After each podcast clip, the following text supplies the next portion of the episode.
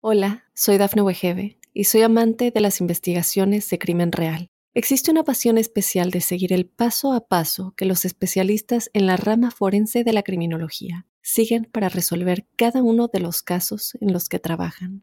Si tú, como yo, eres una de las personas que encuentran fascinante escuchar este tipo de investigaciones, te invito a escuchar el podcast Trazos Criminales con la experta en perfilación criminal, Laura Quiñones Orquiza en tu plataforma de audio favorita.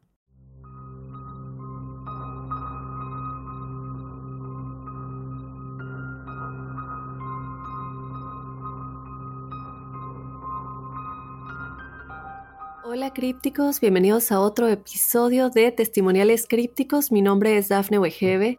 Yo te doy la bienvenida a otro jueves lleno de historias paranormales y sobrenaturales que tú, críptico, nos haces llegar yo te invito a que si no lo has hecho, nos mandes tu historia a códicecríptico.gmail.com para que nosotros lo leamos o escuchemos tu audio si lo quieres contar de tu propia voz. Te recuerdo que también nos puedes mandar un audio antes de empezar, te recuerdo que este es el episodio de testimoniales correspondiente al episodio de este lunes, que es el de Acosados por un hombre lobo, el caso de la familia Williams. ¿Creemos o no creemos? Bueno, yo te invito a que escuches su historia para ver a qué conclusión llegas y que también me lo hagas saber por medio del mismo correo electrónico. El primer testimonial que tenemos esta semana, de hecho, es un audio Así que vamos a escuchar a Rafael Castellanos que nos manda su audio desde Argentina. Hola Dafne, hola crípticos, mi nombre es Rafael Castellanos, eh, soy de Venezuela pero vivo actualmente en Buenos Aires, Argentina. Primeramente doy mi autorización para que tanto mi nombre como el material acá expuesto sea distribuido a su discreción. Mi historia más allá de ser paranormal eh, es más sobrenatural o de origen extraterrestre más de contacto extraterrestre, para ser más específicos. Para ello debo remontarme al año de 1997, cuando junto con mi hermano nos encontrábamos de vacaciones en el pueblo de Pampán, en un estado montañoso de Venezuela. Una noche cualquiera decidimos ir con nuestras tías al cine, que quedaba en otra, en otra localidad, apartada más o menos como a una hora de donde nosotros nos encontrábamos. La noche transcurría normalmente, nos dirigíamos ya de venida de regreso del cine a casa de mi abuela, cuando a lo lejos, entre las montañas, yo diviso una pequeña luz. Al principio no le presté ningún tipo de atención, ya que podía ser alguna antena o alguna de las casitas que se ven a lo lejos en la montaña. Cuando el auto de mi tía se fue acercando cada vez más a, esa luz, eh, me pude dar cuenta que poco a poco la luz iba moviéndose hasta eh, pasar de un lado o de un extremo de la calle al otro. Cabe destacar que en esas carreteras oscuras del área montañosa en Venezuela había muy poca luz eh, pública y solamente nos acompañaba la luz de los faros del auto en el que andábamos.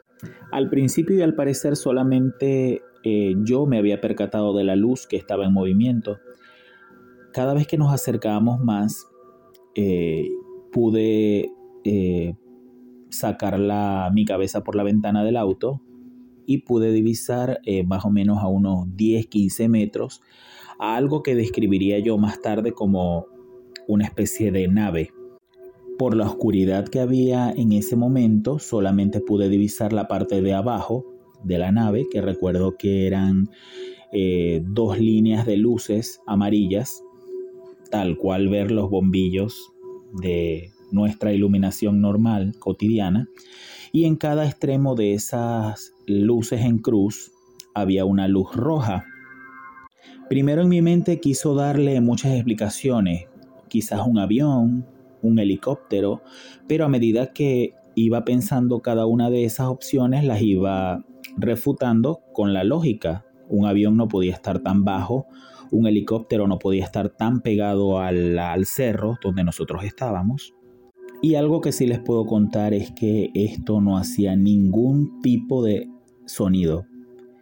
Era algo como como el magnetismo, que el magnetismo no emite ningún tipo de sonido, pero sabemos que está allí.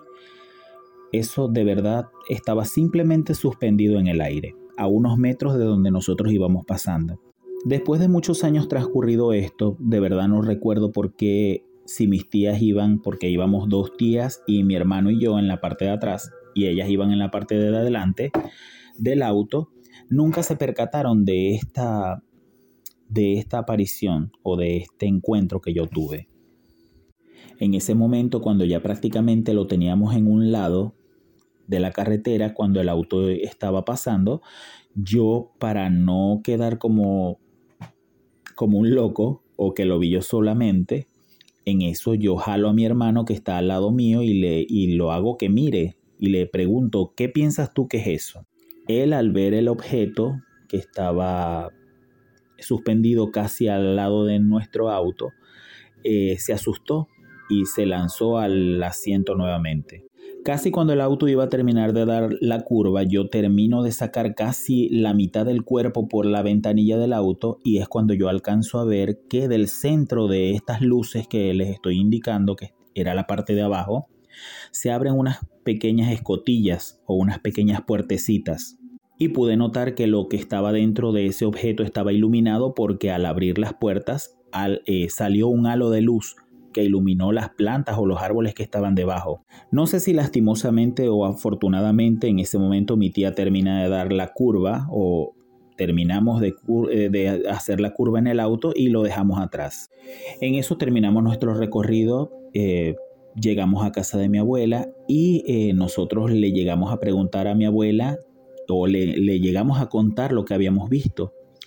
Y bueno, mi abuela, al ser una persona que tenía toda su vida viviendo entre las montañas, pues simplemente nos dijo, eh, miren, yo en toda mi vida he visto muchas veces ese tipo de cosas entre las montañas, pero nunca he dicho nada para que no me llamen loca.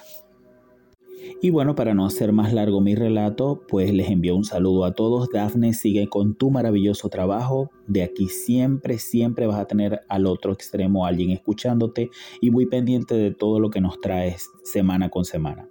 Te envío un fuerte abrazo y bueno, eh, me considero parte de los crípticos.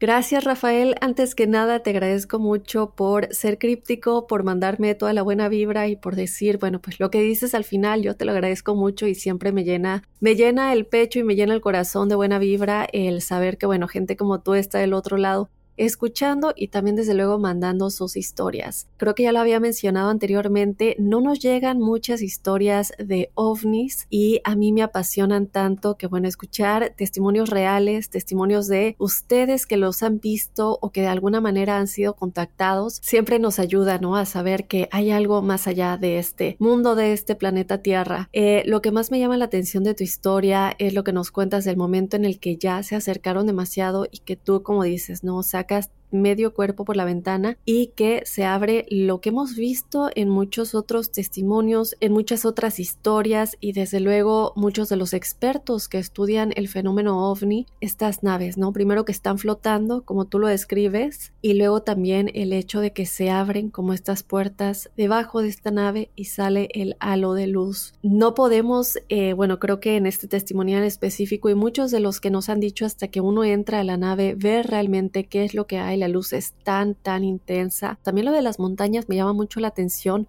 porque bien es cierto que la mayoría de las veces este tipo de fenómenos, el fenómeno ovni, se ve en volcanes y se ve en montañas, en cerros. Creo que hasta el día de hoy no sabemos muy bien por qué y creo que es algo que vale la pena investigar más a fondo. Definitivamente uno de los episodios futuros va a ser acerca de esto porque creo que eh, no solamente en el hecho de hablar de historia, ¿cierto? De personas que han experimentado esto, pero también de tener expertos que sepan un poco más de qué se trata y por qué de pronto se manifiestan más en este tipo de lugares. Entonces, bueno, Rafael, yo te agradezco mucho que nos hayas contado tu historia. Desde luego, me encantaría saber si hay un poco más eh, de información acerca de todo lo que vivió tu abuelita, porque bueno, dices, ella ha vivido ahí durante muchísimos años y ella pues les contó, ¿no? Que realmente ella nunca quiso decir nada de todo lo que ella había visto durante todos esos años que había vivido en ese lugar, porque, como nos cuentas, la iban a tachar de loca o mucha gente no cree en esto. Entonces, Rafael, de nueva cuenta te agradezco mucho y te mando un abrazo muy grande hasta Argentina. Vámonos con otro testimonial críptico. Por aquí nos escriben. Hola, hola, muy buenas tardes, mi estimada. Te confieso que este podcast y el anterior me han ayudado mucho durante las largas horas de trabajo en la oficina y me gusta mucho porque se genera este espacio para analizar y aprender o más bien recordar. Tengo muchas historias para contar, pero creo que esta es la más impresionante. Te cuento que siempre he tenido esta sensación de ser mamá de que extraño a mis hijos, los cuales aún no tengo, y ha sido algo dentro de mí que realmente no tiene sentido porque ese sentimiento de nostalgia no tiene lugar aún. Aquí la cosa se pone interesante y trataré de ser breve para no quitar tanto tiempo. Cuando tenía 15 años, las cosas en mi país se tornaron muy desconcertantes. Soy de Venezuela. Y comenzaron a surgir manifestaciones y tensión política, generando incertidumbre y temor en todo el país. Mis papás estaban planeando la idea de irnos del país y yo aún no terminaba la secundaria. Realmente tenía mucho miedo por mi futuro y el qué sería de mi vida. Un día en el que nadie podía salir a la calle y me encontraba en estas cavilaciones, decidí darme una ducha para bajar el estrés. Me estaba preguntando qué iba a hacer, si estudiaba la universidad en mi país o irme al extranjero. Mientras estaba en ese estado de trance, sentí que ya no estaba sola en la ducha y pensé que era mi mamá o uno de mis hermanos a lo que dije que por favor me dejaran terminar de bañarme. Sin embargo, cuando me di la vuelta, ahí dentro de la ducha, estaba una niña, honestamente la niña más hermosa que he visto. Pensé que era mi imaginación, pero la niña se acercó y me agarró la mano como para mostrarme que era de verdad. En ningún momento sentí miedo, pero sí muchos nervios por no saber qué estaba pasando. Tomé valor de preguntarle quién era, y ella me sonrió ampliamente entonces me dijo su nombre y luego me dijo que era mi niña. A continuación me dijo muchas cosas y me mostró imágenes en mi mente, cosas que iban a pasar en el futuro, como que iba a estudiar una carrera en Venezuela y que iba a conocer a su papá en el extranjero y viviría muy lejos y al norte. También me dijo que mi novio actual no era la persona indicada y terminamos muy mal, la verdad. Pero lo más impresionante, y aún tengo en mi mente, es la imagen de una foto familiar en donde hay tres niños, incluyéndola, un hombre rubio a quien no le veo el rostro y yo, todos muy felices. Ella, mi hija, me contó que las cosas iban a salir mejor de lo que yo creía y que no me rindiera, que ella iba a estar esperándome. Sé lo loco que suena. Finalmente me dijo que iba a verla un par de veces más hasta que estuviera cercana a conocer a su papá. Y bueno, hace más de un año me mudé a Estados Unidos y que no me pasan estas cosas. También estoy de novia de un norteamericano. Sé que es largo, sé que es demasiado loco, y más si trato de contarlo en pocas palabras. Cada vez que la veía sentía que era verdad, que no hay verdad más grande que esa, y que ella es mi hija. Y esa sensación de nostalgia me quedaba por muchos días. ¿Qué piensas? ¿Qué creen? Yo la verdad es que nunca he logrado encontrar a alguien con una historia similar o siquiera me atrevía a contarla. Me gustaría mantenerme anónima porque sé que esta historia es demasiado controversial. Muchas gracias por leer y te deseo el mejor de los éxitos en este proyecto Soy Críptica. Muchísimas gracias, Críptica. Un saludo hasta, bueno, no me pones la ciudad, pero bueno, aquí en Estados Unidos. Y bueno, ¿qué te puedo decir? Eh, siéndote 100% honesta, es la primera vez que escucho una historia así, me parece impresionante y jamás sientas que tus historias son controversiales. Esto te lo digo a ti, se lo digo a todos. Imagínense cuántas personas somos en el mundo. Cuántas personas tienen experiencias que no podemos explicar, no nos podemos ni imaginar, que se pueden parecer a las nuestras y que podemos pensar que somos los únicos en el mundo que tienen algo así en sus vidas, creo que más bien debería considerarse como valiente el hecho de contarla por todos los prejuicios que hay en nuestra sociedad y de alguna manera esto eh, nos enseña algo, ¿cierto? Nos enseña que no sabemos el tipo de conexiones que tenemos a nivel espiritual y que esas conexiones se pueden comunicar con nosotros, aunque no sean a nivel físico, pueden ser estos seres, se dice, ¿cierto?, que nosotros escogemos a nuestros padres y en efecto puede ser tu hija que en algún momento tendrás que te está dejando saber que va a llegar a ti. No sabemos la razón por la que haya decidido hacerlo, pero parece que las cosas se van alineando en la dirección de lo que ella te comentó. Y si esa experiencia, ese mensaje te hizo feliz, lo único que puedo desear es que se vuelva realidad para tu vida y que si vuelves a recibir algún otro tipo de mensaje de este tipo también te llene de felicidad. Te mando un abrazo muy grande y de nueva cuenta gracias por compartir tu experiencia. Vámonos con otro testimonial. Hola Dafne, me gustaría quedar anónima. Te escucho desde Cancún. Te escuchaba en tu anterior proyecto y ahora en este nuevo te deseo mucho éxito. Muchísimas gracias, Anónima. Desde hace años he tenido muchas experiencias en mis sueños. Solo pensaba que eran sueños, no sé cómo explicarlo. Hasta que un día tuve un sueño muy extraño y se lo platiqué a mi mamá y a una tía. Y me sorprendió mucho que mi tía me dijera que lo que soñé era verdad. Resulta que se dice en mi familia que mi abuelo que en paz descanse, sus hermanos y él, tenían un pacto con el diablo. Entonces, cierto día soñé que me encontraba en el rancho de la familia jugando con un primo a las canicas. La casa de mis abuelos era de madera. En eso una de las canicas se iba a una esquina de la casa donde había lodo suelto. Entonces yo metía la mano y sacaba unas cuantas monedas de oro. Así que volví a meter la mano y volví a sacar más monedas. Le mostraba a mi primo y entre los dos metimos nuestras manos para poder sacarlas. También sacaba unas fotos de una tía que dicen era la favorita de mi abuelo. Yo le decía a mi primo, mira, se parece mucho a mi tía, y él me decía que sí. Seguíamos sacando las monedas de oro para repartirlos entre toda la familia. Pero en eso llegaba otro primo y al ver el oro se ponía como loco diciendo que todo lo quería para él. Recuerdo que le dijimos que no, que se iba a repartir en partes iguales, pero él no quería hacernos caso. Decía que era todo para él, y en eso me desperté. Le platiqué el sueño. Mi madre me dijo que había algo que tenía que decirme, pero antes quería platicar que mi otra tía, no la de la foto, esta tía tiene ciertos dones, quería que le platicara lo que soñé. Así que se lo comenté y ella se sorprendió, pues nadie en la familia, a excepción de sus hermanos, sabían del pacto. Hace poco en un testimonial escuché de una persona que vio al diablo vestido de un catrín. Yo he tenido sueños donde él se parece de Catrín con un bastón de oro en forma de cobra. He tenido más sueños recurrentes, con extraterrestres, el aviso de muerte de mis familiares y conexión en sueños con una amiga. Me gustaría seguir enviándote mis experiencias en los sueños, ya que es el único lugar en el que siento que me pueden entender o ayudarme a darles una explicación. Espero puedas leerme, muchas gracias, te deseo lo mejor en este nuevo proyecto, saludos.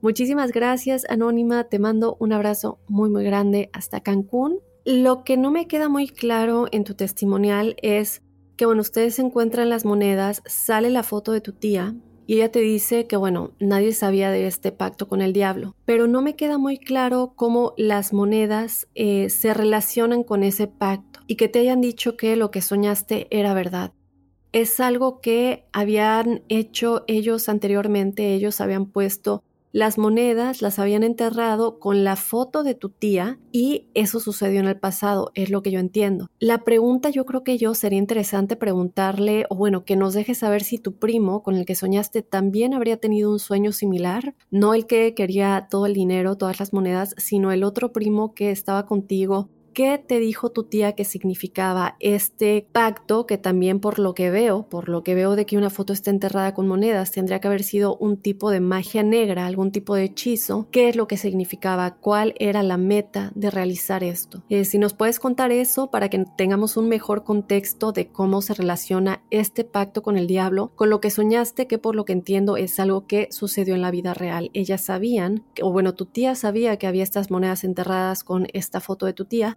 entonces creo que sería importante que nos dejes saber un poquito esta conexión de esto que sí sucedió en la vida real con el pacto con el diablo. ¿Cuál era la meta de enterrar estas monedas con esta foto? Eh, me encantaría que nos des una actualización, si nos puedes dejar saber esto. Y claro que sí, síguenos mandando tus experiencias con todos estos sueños que dices que tienes algo que, bueno, me gustaría saber cómo lidias con el soñar también con el aviso de muerte de tus familiares. Creo que es algo que me imagino al estar segura es algo que ya ha sucedido. ¿Cómo te llegan estos avisos? Si tú ves cómo van a fallecer y luego sucede o simplemente te llega el mensaje, creo que también nos dejas en suspenso en ese lado. Entonces, bueno, espero, Anónima, que nos puedas dejar saber esas cosas y te mando un abrazo muy fuerte hasta Cancún. Y bueno, crípticos, de esta manera vamos a finalizar el episodio de testimoniales de esta semana. Como siempre te invito a que nos mandes tu historia para compartirla con todos los crípticos y como ya sabes te puedes quedar anónimo si no quieres revelar tu nombre, si no quieres revelar en dónde vives Lo que gustes, ya sabes que nos lo puedes contar con toda confianza. Escríbenos o mándanos tu audio si lo quieres contar de tu propia voz a códicecríptico.gmail.com. Yo te espero el próximo jueves con más testimoniales y desde luego este lunes que viene con otro códice críptico.